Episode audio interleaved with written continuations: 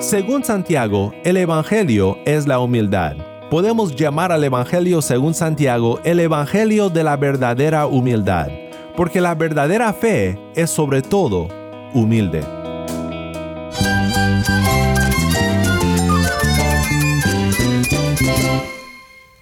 Cristo es mi todo. Cristo es el Rey del universo, es quien guía nuestras vidas. Él es grande y amoroso. Él es real. Solamente Jesucristo es nuestro Señor y Salvador. Es mi guía quien me fortalece. En Cristo Jesús hay esperanza, hay paz. Y nuestro Dios es un Dios de rescate. Estás escuchando a El Faro de Redención, Cristo desde toda la Biblia para toda Cuba y para todo el mundo.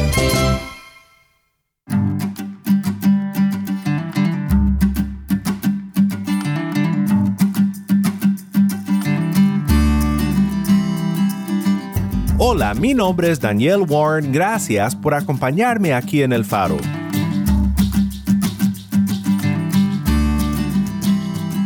Seguimos en nuestro estudio de la Carta de Santiago, una serie que hemos llamado La verdadera fe.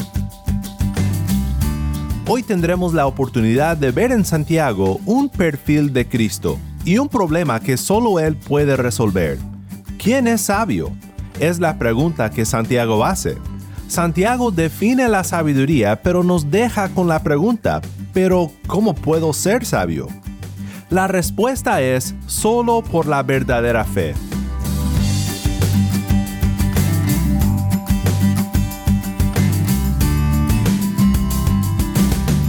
Si tienes una Biblia, busca Santiago 3, 13 al 18 y quédate conmigo.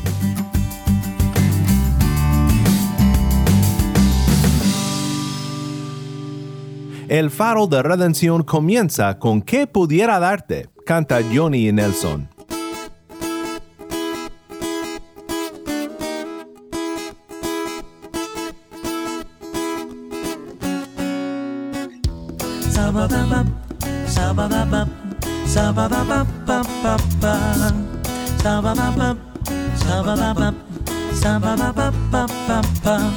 Me hace falta tu voz y saber escuchar, que me puedas hablar con tu claridad y saber que tú estás conmigo y si brindarte mi canción y saber que tú eres mi amigo, quizás en cualquier situación que pudiera darte, que pudiera yo ofrecerte mi Dios. Si me quedo sin palabras cuando experimento tu amor que puedo cantarte que pudiera impresionarte, mi Dios. Si cuando yo fallo tú restauras todo mi corazón con tu manto de perdón. Wow, oh, wow, oh, oh, oh, oh, Me hace falta tu voz y saber escuchar que me puedas hablar. Con tu claridad y saber que tú estás conmigo. Y así brindarte mi canción. Y saber que tú eres mi amigo. Que estás en cualquier situación. Que pudiera darte que pudiera yo ofrecerte mi Dios. Que me quedo sin palabras cuando experimento tu amor que puedo cantarte que pudiera impresionarte, mi Dios. Si cuando yo fallo tú restauras todo mi corazón. Con tu manto de perdón, tú me hablas, me bendices, estás conmigo, buen Señor, que pudiera darte, que pudiera impresionarte, que pudiera darte, que puedo cantarte que pudiera darte, Señor. ¿Qué pudiera darte? Canta Johnny Nelson. Mi nombre es Daniel Warren y esto es el faro de redención. Cristo desde toda la Biblia, para toda Cuba y para todo el mundo.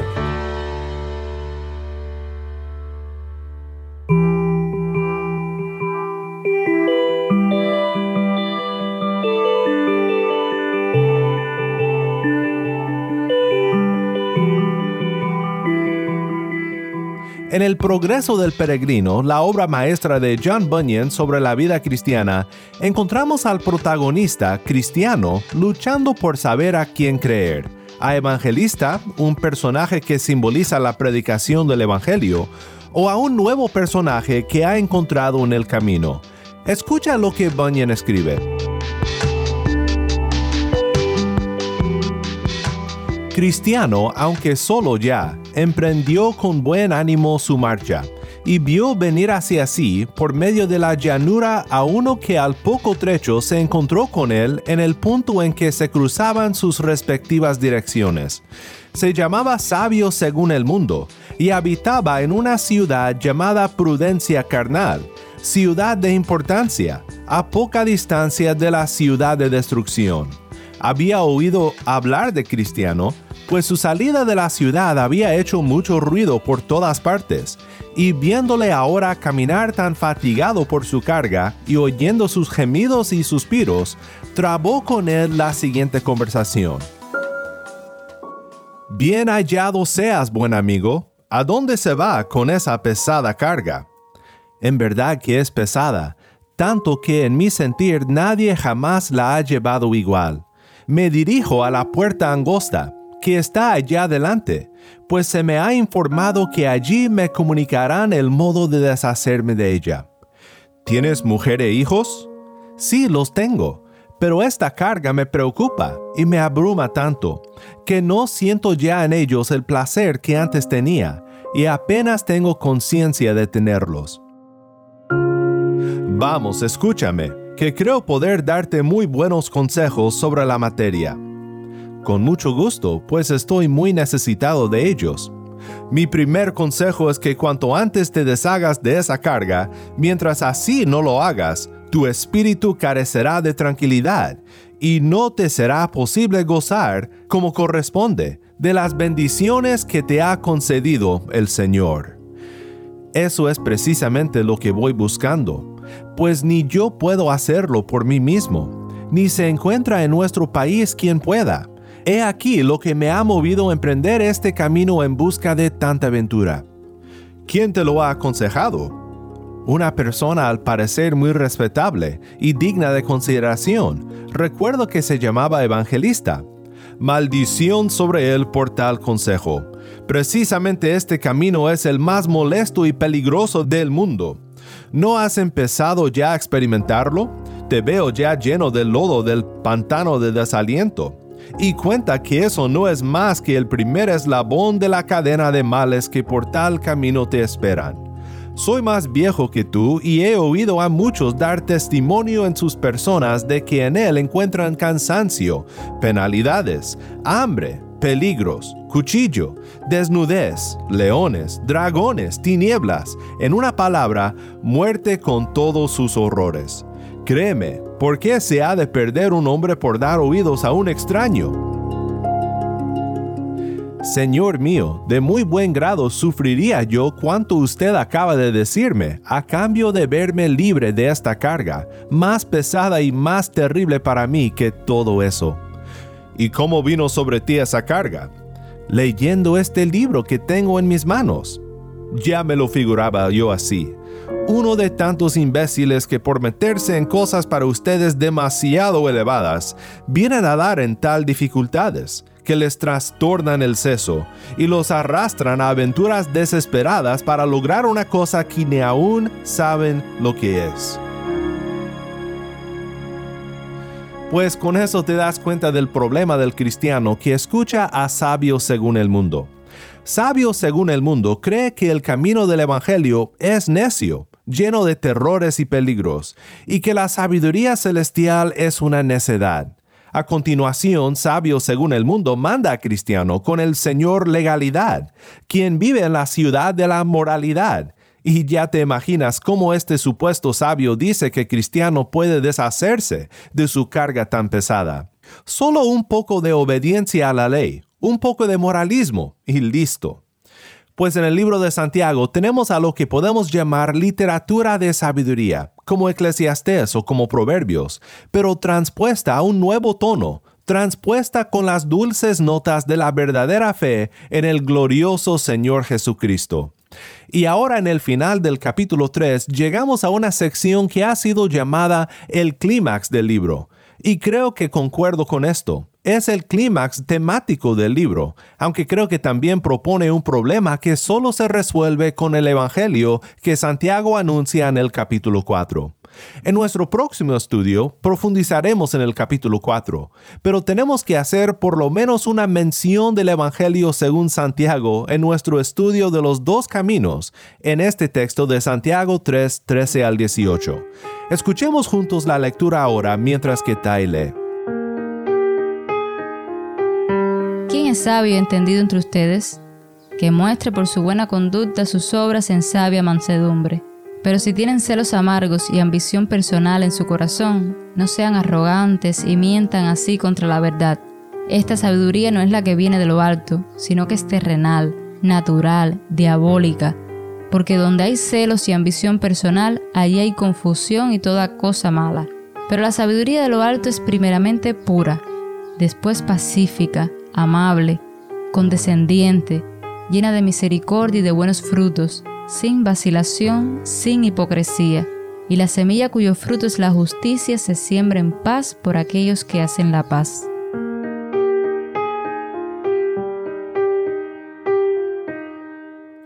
Gracias, Tai. Esto fue Santiago 3, 13 al 18. La pregunta inicial del versículo 13 es interesante. Por un lado, a nuestros oídos modernos nos suena como si estuviera haciendo una pregunta general Santiago sobre la sabiduría y quiénes se creen sabios. Pero aquí es donde un poco más de familiaridad con el Antiguo Testamento puede ayudarnos, especialmente siendo que esta carta de Santiago es de las primeras escritas a la naciente iglesia en el periodo de los apóstoles, y debido a que eran creyentes mayormente judíos dispersados entre las naciones. Por su familiaridad con el Antiguo Testamento, ellos hubieran oído a esta pregunta un poco diferente que nosotros.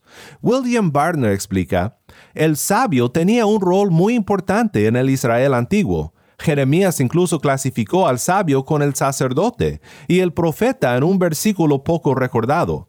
Ciertamente la ley no le faltará al sacerdote, ni el consejo al sabio, jajam en hebreo, ni la palabra al profeta, Jeremías 18:18.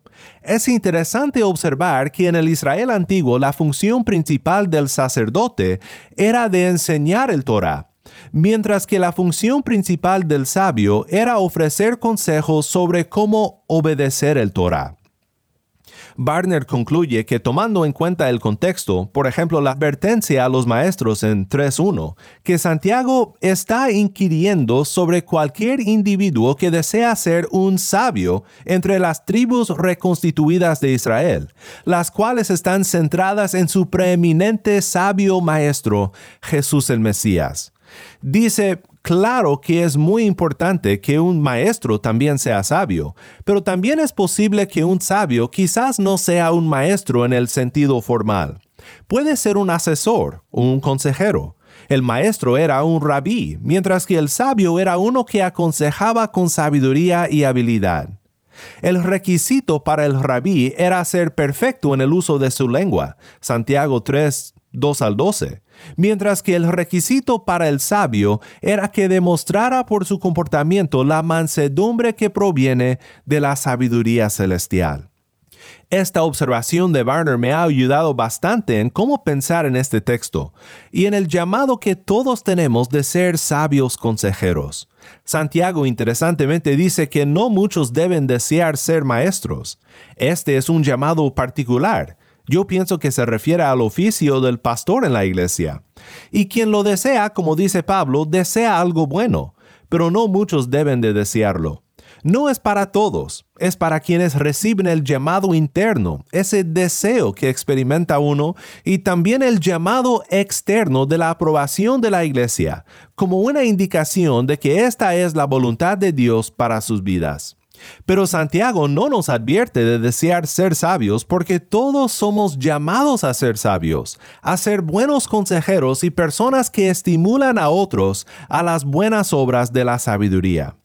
Me gusta mucho también la sugerencia de Barner que cuando Santiago pregunta ¿quién es sabio y entendido entre ustedes?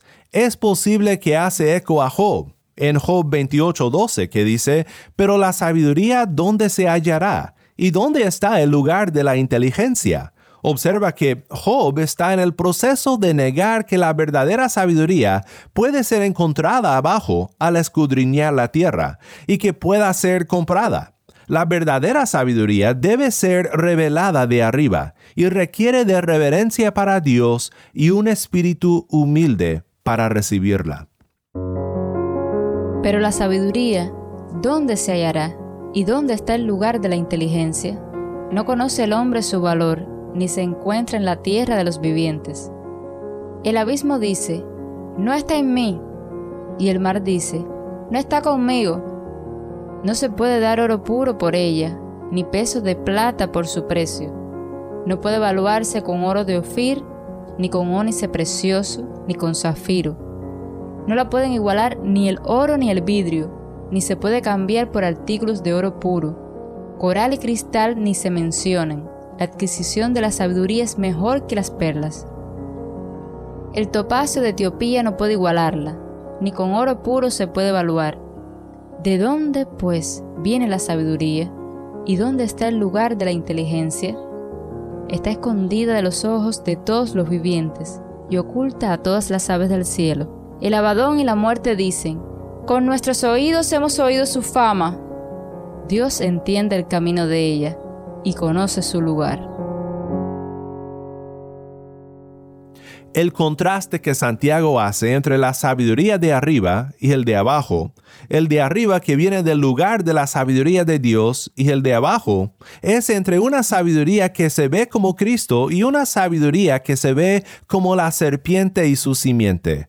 Los dos caminos de la sabiduría son los dos caminos de lealtad.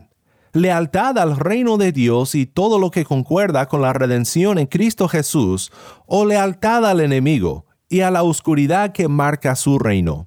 Es decir, en la historia de la sabiduría vemos la antigua batalla entre dos reinos, el que es de arriba, de Dios, y el que es de abajo, y que se opone a Dios y a sus propósitos.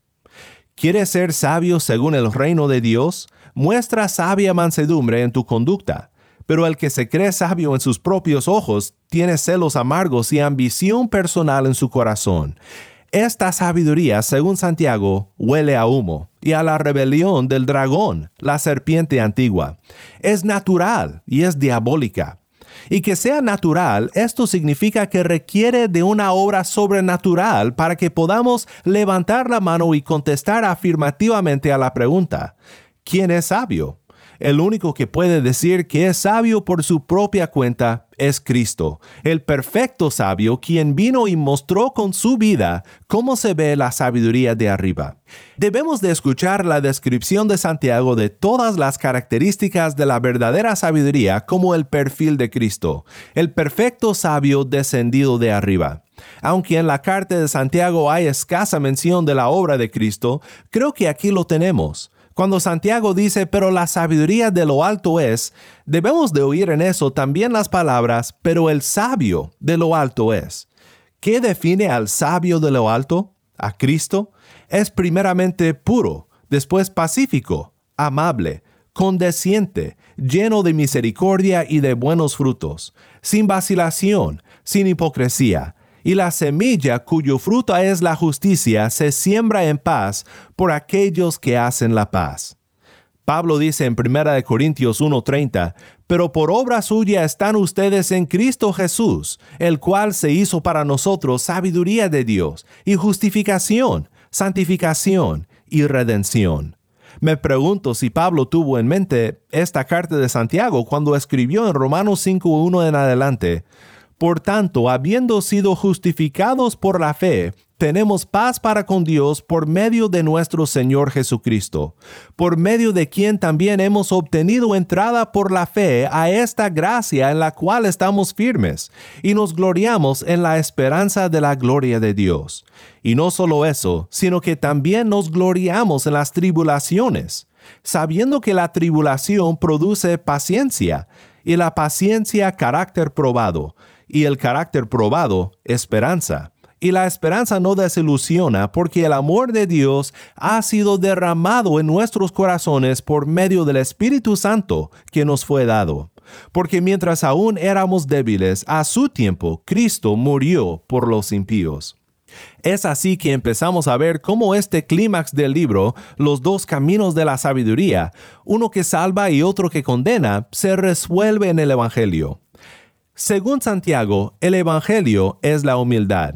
Podemos llamar al Evangelio según Santiago el Evangelio de la verdadera humildad, porque la verdadera fe es sobre todo humilde no reconocemos nada en nosotros mismos que nos pueda salvar, y nos aferramos por la fe con una mano vacía que se agarra de Cristo y no le suelta. Dios resiste a los soberbios, Santiago 4, pero da gracia a los humildes. Acérquense a Dios y Él se acercará a ustedes.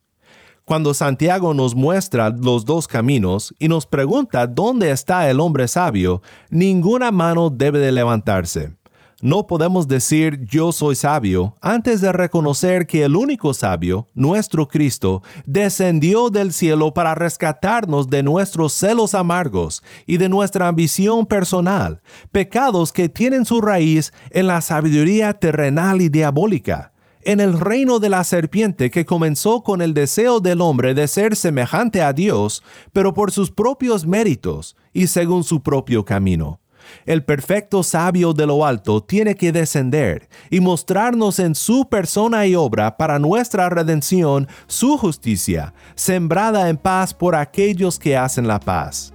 El fruto de su vida, de la vida del perfecto sabio nuestro Señor Jesús, fue paz para con Dios y para con los hombres.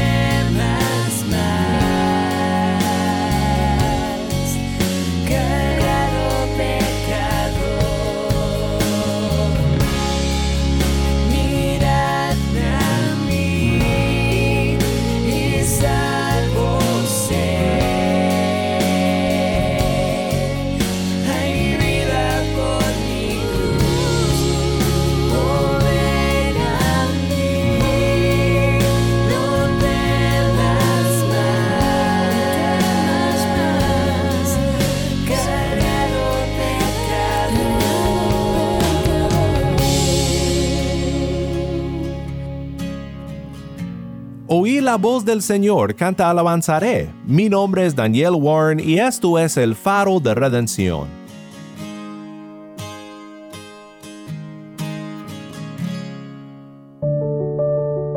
Oremos juntos para terminar.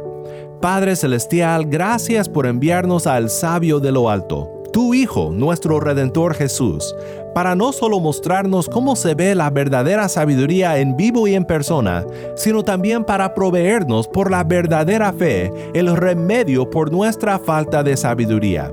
Ayúdanos por fe en Cristo a caminar en sabia mansedumbre, sembrando paz y confiando en la paz que tenemos con nuestro Dios por medio de nuestro Redentor Jesús. En su bendito nombre oramos. Amén.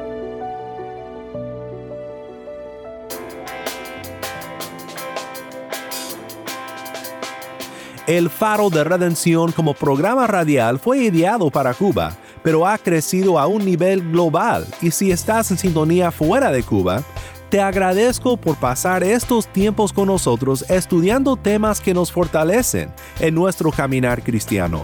¿Tienes una historia que contarnos sobre cómo el faro de redención está impactando tu vida? Mándanos un correo electrónico a ministerio arroba el faro de Nuevamente nuestro correo electrónico ministerio arroba el faro de O si te es más fácil, puedes enviarnos un mensaje de voz en WhatsApp. Nuestro número es 1786-373-4880. Nuevamente nuestro número de WhatsApp 1786-373-4880. Y no olvides que también nos puedes seguir en las redes sociales, en Facebook, Instagram y Twitter. Solo busca el faro de redención. Allí encontrarás más contenido durante la semana para animarte en tu fe y para mantenerte informado sobre el ministerio de El Faro. Para más información sobre este ministerio y sobre cómo tú puedes formar parte de nuestra misión, visita nuestra página web elfaroderedención.org.